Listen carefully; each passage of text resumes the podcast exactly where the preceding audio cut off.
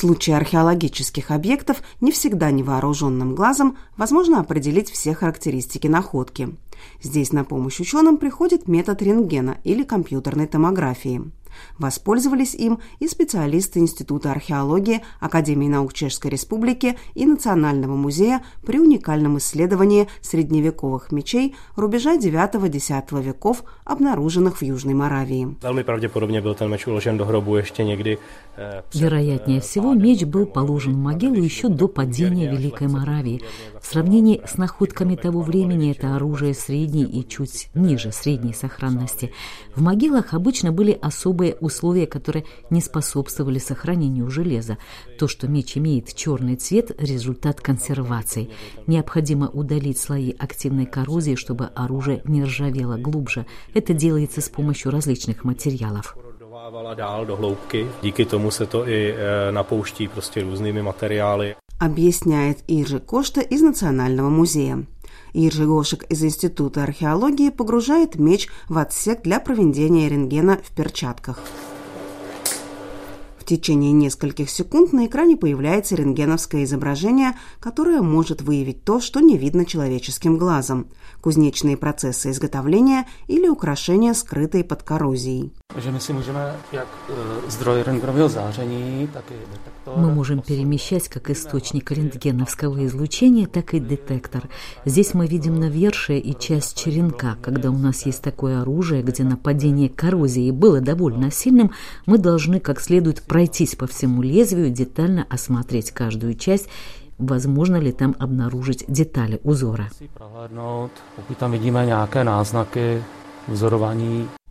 Описывает Иржи Гошек. Je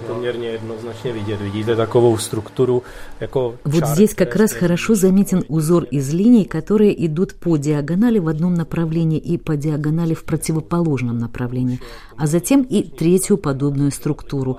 Это уже достаточно явное свидетельство того, что на меч наносился так называемый трехрядный дамаск. Poměrně jednoznačný důkaz, že na ten meč byl aplikován takzvaný trojřadý damask, добавляет Иржи Кошта.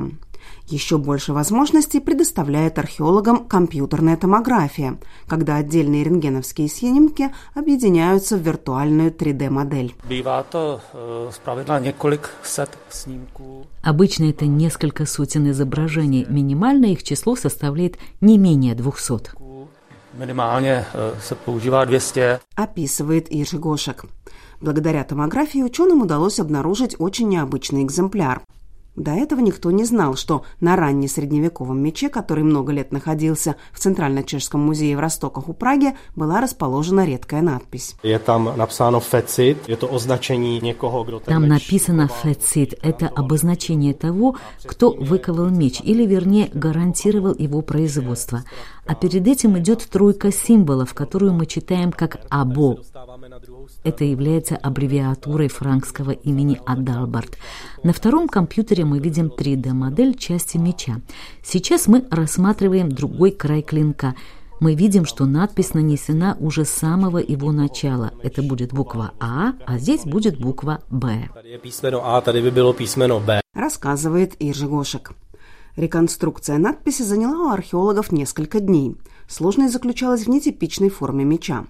Его клинок не совсем прямой, а немного искривлен по всей длине. Именно поэтому, как отмечает Иржи Гошек, надпись трудно читается. В своем исследовании специалисты описали 430 средневековых мечей, найденных на территории Чехии. Рентгеновскими приборами для изучения обнаруженных предметов располагают и археологи из музея в Теплице.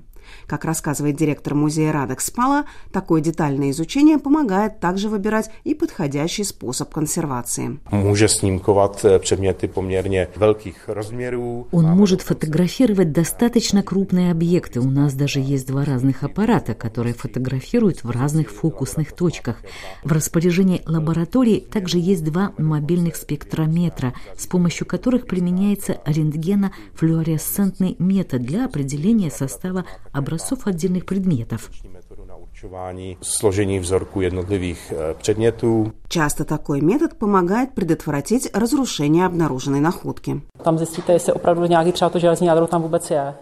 С помощью рентгена вы, например, узнаете, есть ли там вообще железное ядро, можно ли в него внедриться, или если вы в него вторгнетесь, то вся находка развалится. Этого не должно произойти, поэтому консервационная деятельность должна приспособиться к этому. Например, обнаружен меч, но за годы его повредила коррозия, и в сущности там от него особо ничего не осталось, а форма держится только благодаря коррозии.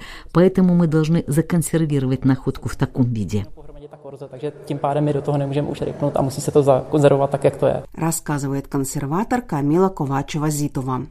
О том, чем еще может помочь метод рентгенографии при работе со старинными объектами, рассказывает археолог Луция Курсова.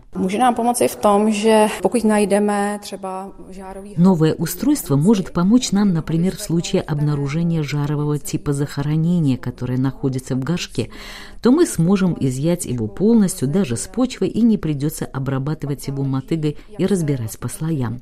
Затем все зависит от того, как мы захотим выставить предмет, очистить его от почвы или экспонировать в срезе, чтобы было видно каждый слой. A nebo naopak se udělá profil třeba té nádoby a budou tam krásně vidět ty vrstvičky. Заключает Луция Курсова.